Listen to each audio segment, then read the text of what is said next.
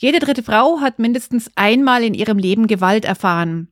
Das war die Nachricht, die uns am Internationalen Tag der Gewalt gegen Frauen dieses Jahr am 25. November 2021 morgens geweckt hat. Jede dritte Frau. Triggerwarnung. Eine davon heißt Saskia. Sie hat die Gewalt nicht überlebt. Hallo, ich bin Laura Freisberg und das ist die 33. Folge von Stadtland Krise, dem feministischen Podcast von Frauenstudien München. Ich bin Barbara Streidel und in dieser Episode sprechen wir über Gewalt gegen Frauen. Noch einmal Triggerwarnung.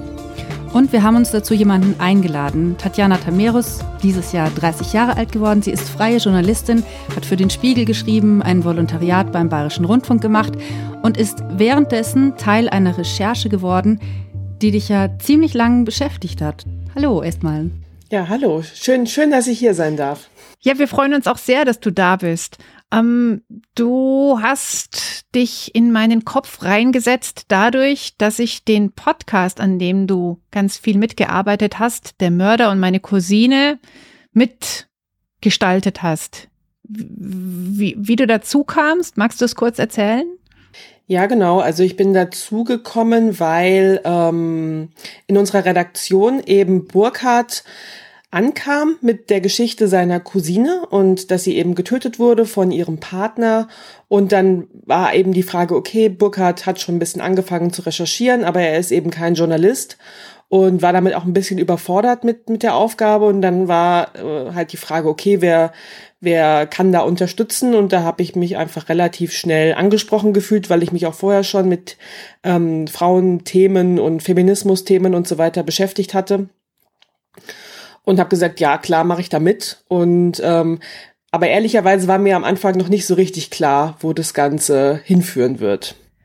Ähm, das ist ein True Crime Podcast. Den gibt's für den Bayerischen Rundfunk. Den kann man auch heute noch anhören, obwohl er ja jetzt schon seit 2019 fertig ist. Ist das richtig? 2020? Juni 2020. Genau, und der ist ja. von dir eben und von Burkhard Dabinus.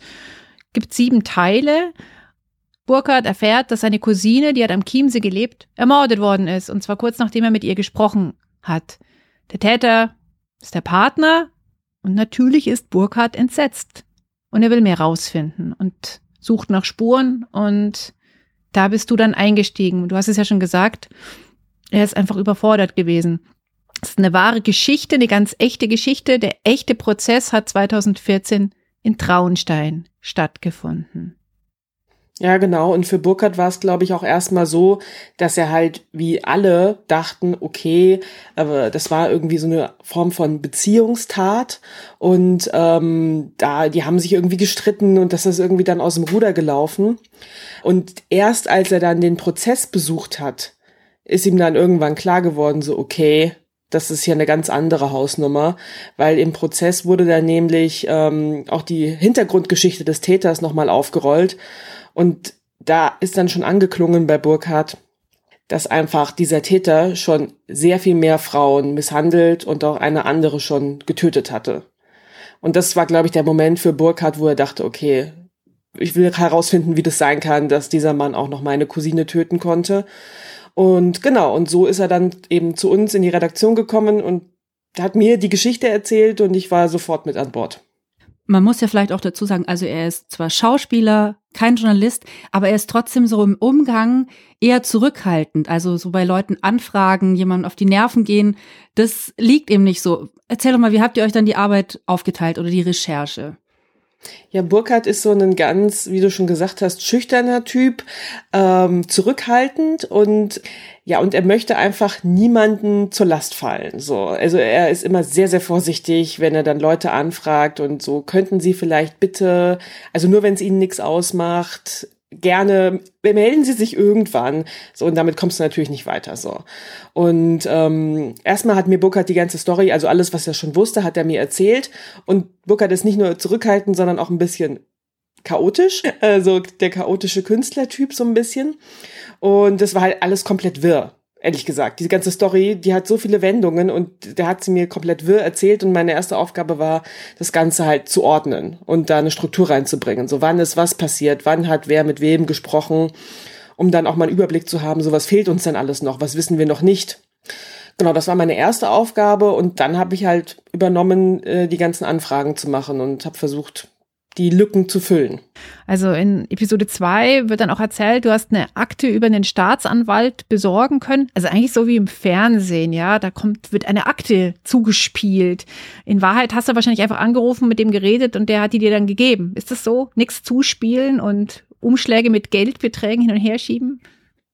Also es ist kein Geld geflossen, das kann ich schon mal sagen. Ehrlich gesagt, ich habe dann über drei Ecken von diesem Namen erfahren, von diesem Staatsanwalt, der mit dem äh, Täter eben befreundet war. Und dann habe ich den gegoogelt. Dann stand er im Telefonbuch. Dann habe ich da angerufen, habe gesagt, hallo, ich bin Tatjana Tameros, können Sie mir helfen? Der so, oh ja, ja. Und ich so, okay, kann ich vorbeikommen? Der so, okay. Und drei Tage später saß ich bei ihm im Wohnzimmer, hab mit, und der war ja unfassbar alt. Das war mir nicht klar. 98.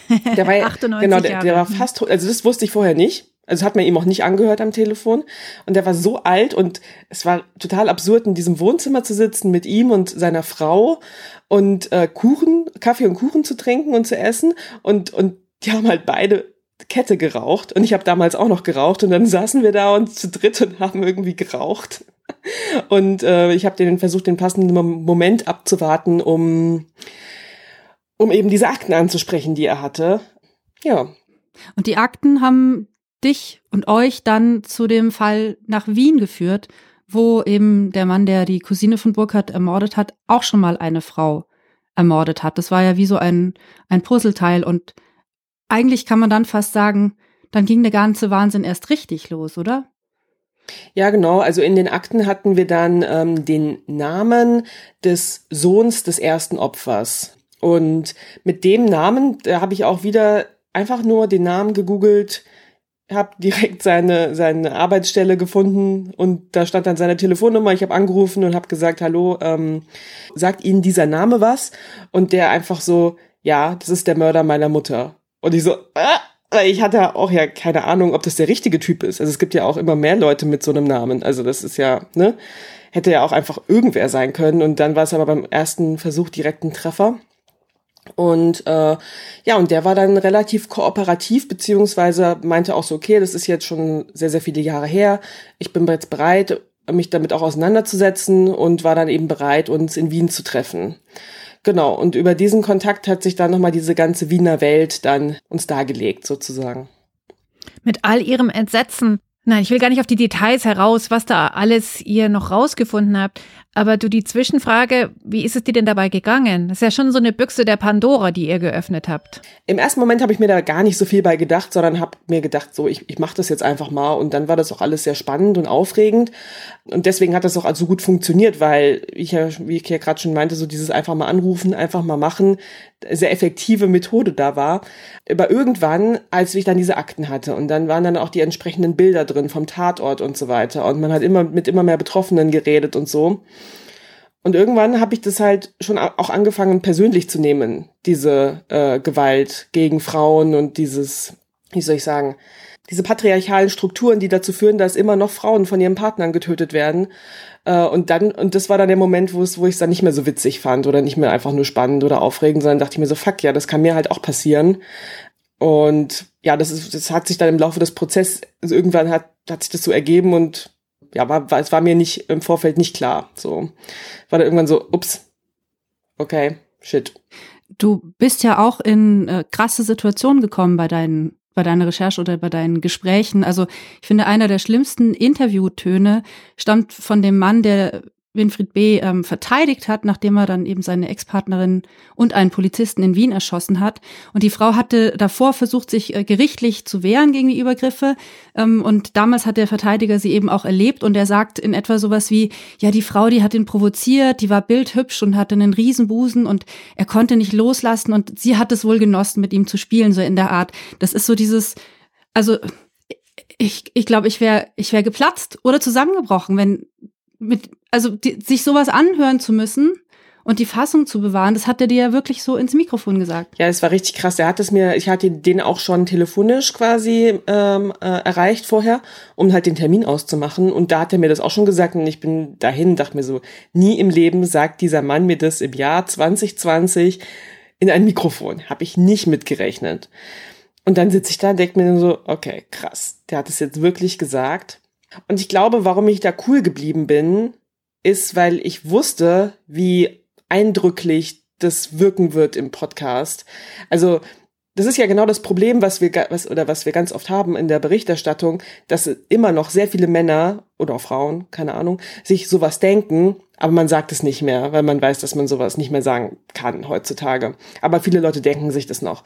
Und deswegen habe ich mich eigentlich in dem Moment eher gefreut, dass ich es jetzt endlich mal hier on tape hab, ähm, dieses Denkmuster, was dazu führt, dass eben Frauen von ihren Partnern getötet werden. Und deswegen war das eigentlich eher ein Moment, wo ich dachte so, yes, ich habe es endlich schwarz auf weiß und kann das quasi beweisen und auch logisch herleiten, dass das auch jeder versteht.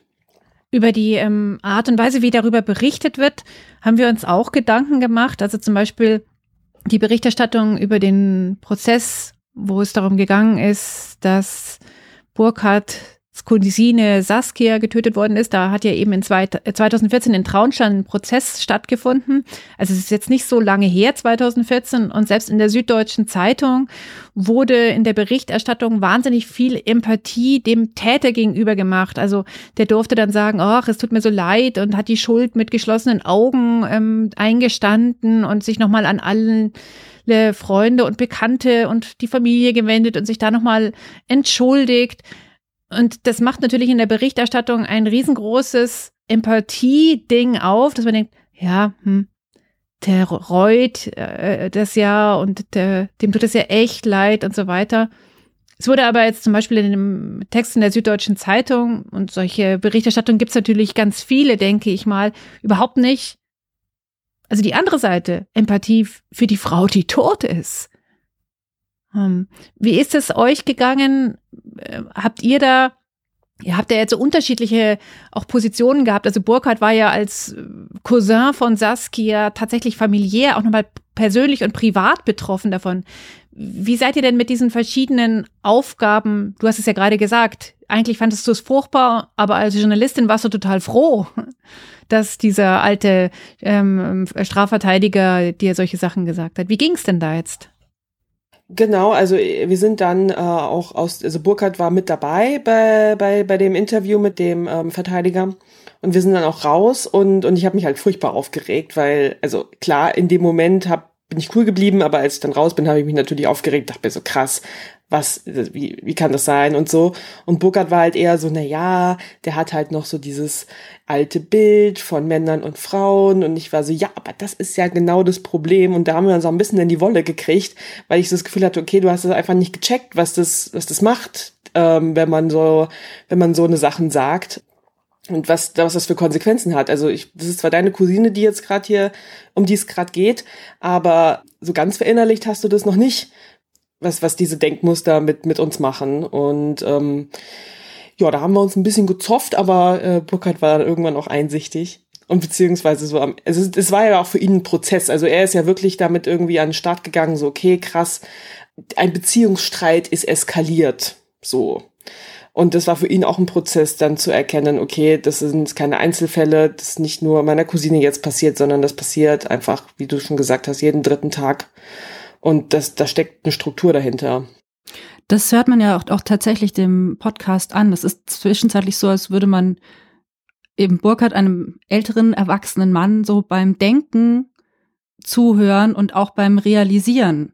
Und das ist eigentlich das Eindrücklichste, weil ich hoffe, dass es natürlich auch vielen anderen Leuten so geht, die, die dieses verharmlosende oder patriarchal klischeebehafte Denken so drin haben, so Leidenschaft, Beziehungstat, konnte nicht anders ja, wenn man sich vorher noch nie mit dem Themenkomplex Femizide oder Gewalt gegen Frauen beschäftigt hat, äh, ich würde ich würd da gerne eine Sache noch erzählen. Und zwar, was, äh, ich habe sehr viele Rückmeldungen auch bekommen zu dem Podcast. Und eines der krassesten Rückmeldungen, die ich bekommen habe, war von einer jungen Polizeischülerin, die mich angerufen hat und gefragt hat, ob sie mich interviewen darf, weil sie eine Art Facharbeit schreibt in ihrer Polizeiausbildung und in der Polizeiausbildung halt von Femiziden und Gewalt gegen Frauen gar nicht die Rede war und ihr es halt ein Anliegen ist, das jetzt irgendwie da mit in diese Ausbildung reinzubringen, weil sie, weil sie davon noch nie was gehört hatte und durch den Podcast da einfach komplett entsetzt war ähm, und halt, und das fand ich halt, dachte ich mir so, okay, krass, weil das sind, das sind ja genau die Stellen, wo es hin muss, diese Information, also auch hin muss äh, zur Polizei und so, die halt sowas noch gar nicht so richtig auf dem Schirm haben. Ja, ist das deine Beobachtung? Also, dass ein, ein älterer Mitarbeiter der Justiz oder dieser 98-Jährige, dass die in diesem Denken drin hängen, okay, das haben wir durch den Podcast gelernt, aber was ist mit der Polizei heute? Ja, also ich denke, das kann man jetzt nicht pauschal sagen, gibt da wahrscheinlich so eine und solche, aber es gibt wahrscheinlich auch heute noch immer noch genug Menschen, die denken, dass Männer einen gewissen Besitzanspruch haben gegenüber ihren Frauen und dass Frauen auch für sie so eine Art Statussymbol sind und dass ähm, sie da ein gewisses Recht drauf haben, dass die Frau nicht einfach machen kann, was sie will oder gehen kann, wann sie will. Und dass das ein Gesichtsverlust ist für Männer, wenn eine Frau sie verlässt. Und die meisten Tötungen passieren ja auch während der Trennung. Also es gibt wahrscheinlich in den meisten Fällen schon davor Gewalt äh, oder sagen wir mal kontrollierendes Verhalten. Aber der, der gefährlichste Moment ist, wenn die Frau sich trennt. Dann passieren die meisten Tötungen. In, ich glaube, zweite oder dritte Episode ähm, heißt es, dass die Tötung, die in Wien, haben wir jetzt vorhin schon erzählt, also vor Burkhards Cousine Saskia, die, dass das ein Mord mit Ansage gewesen ist.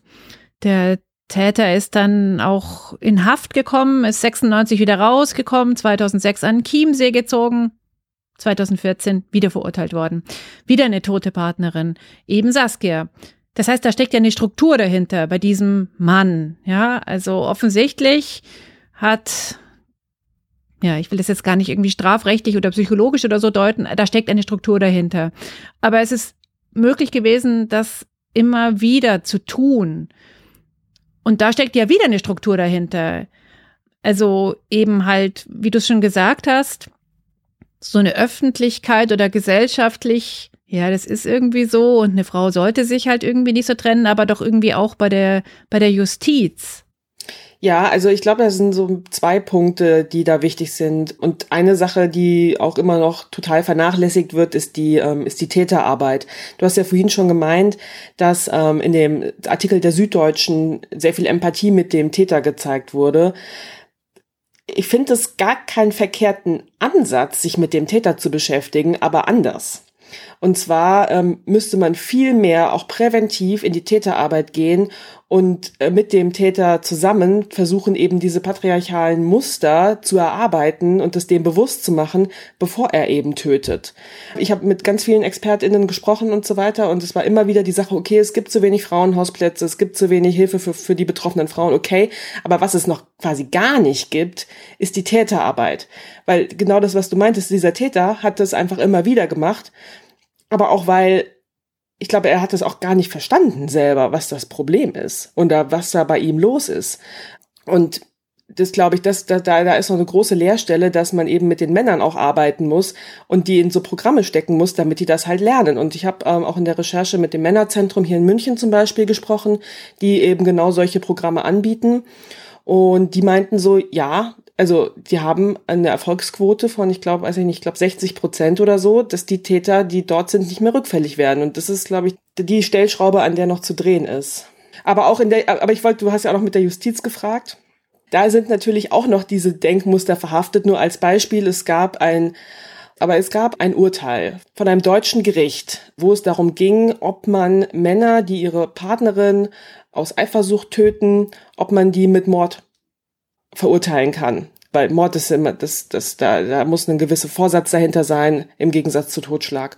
Und da wurde geurteilt, nein, das geht nicht, weil äh, man muss ja irgendwie nachvollziehen, dass der Mann, wenn, wenn die Partnerin ihn verlassen will, da irgendwie, ähm, ja, etwas verliert, was ihm sehr wertvoll ist und deswegen äh, muss man das nachvollziehen können, dass, dass er dann nicht anders kann und irgendwie an sich nicht an, nicht an sich halten kann.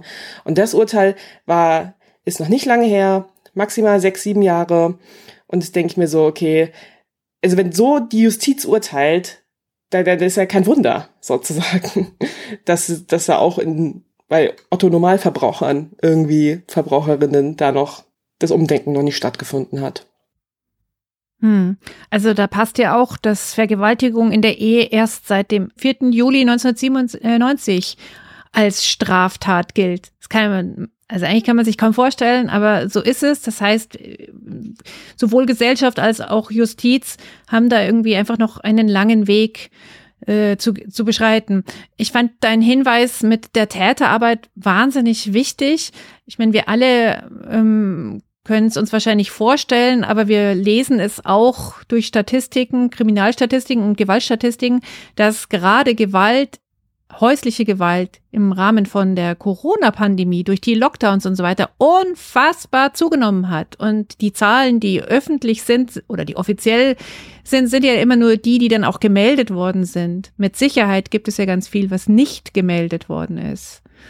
Und insofern ist es natürlich wahnsinnig wichtig, dass einfach, ja, nicht nur Täterarbeit, sondern überhaupt Arbeit geleistet wird.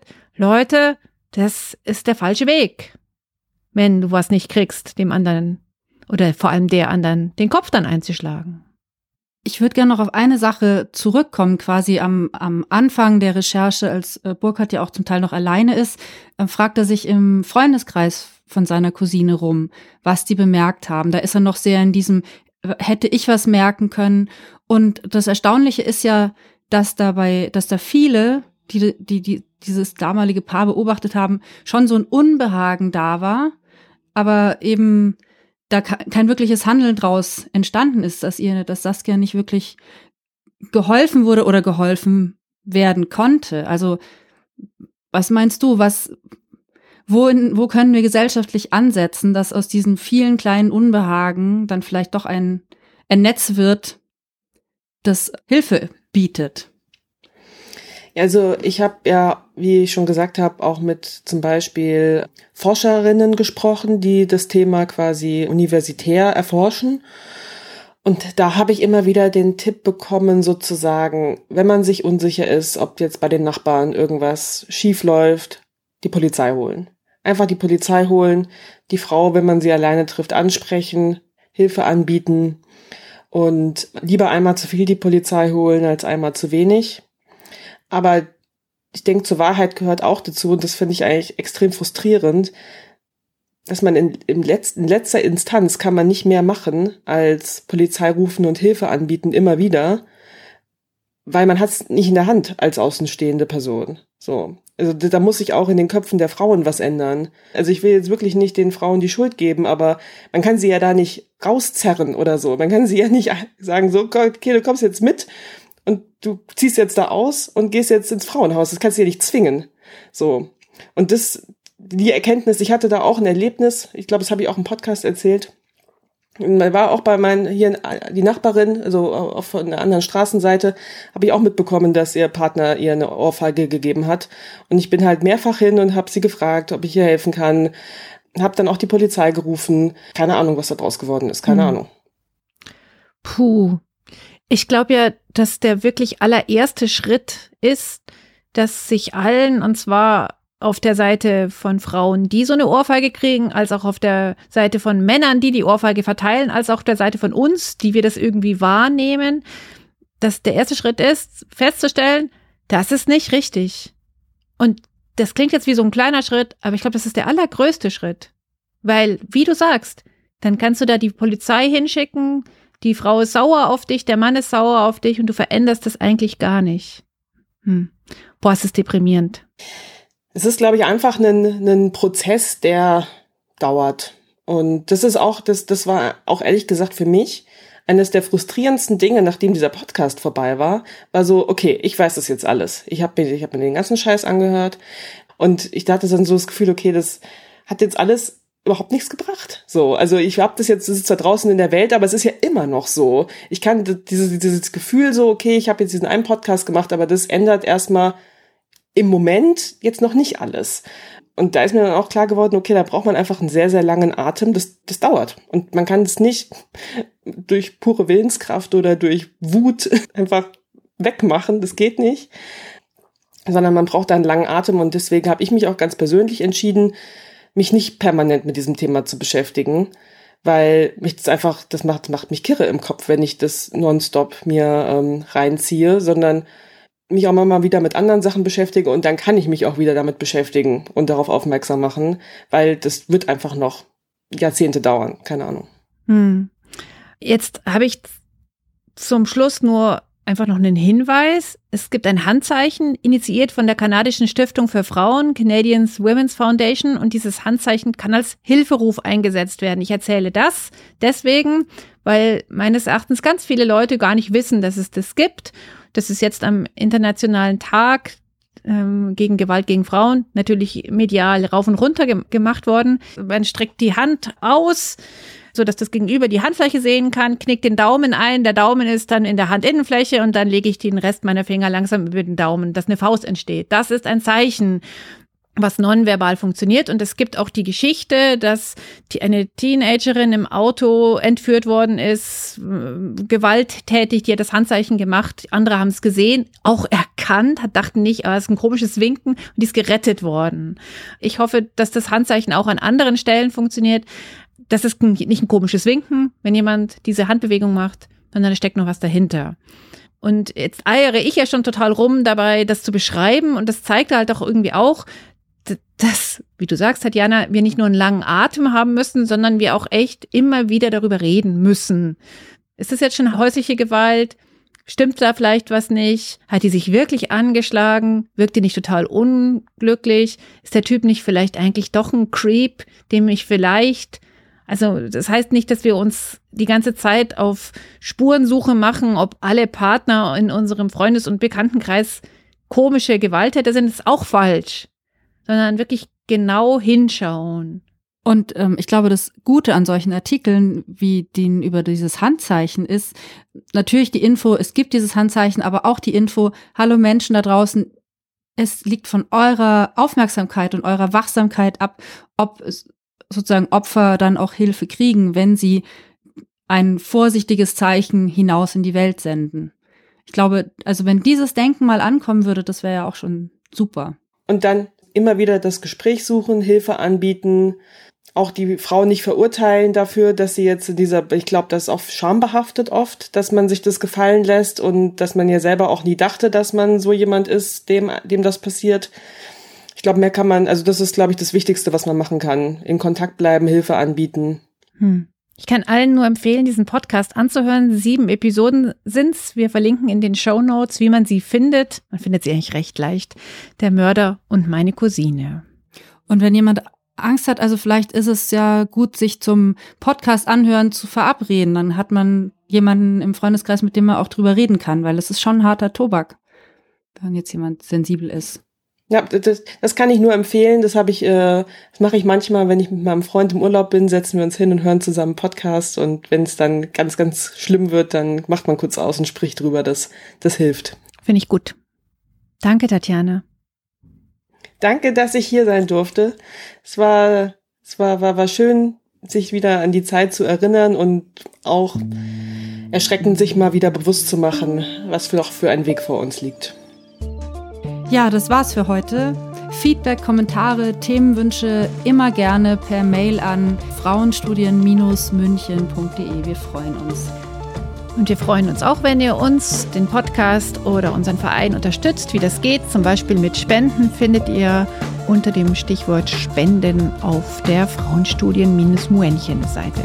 Das war's für diese Woche. Macht's gut. Tschüss. Ciao.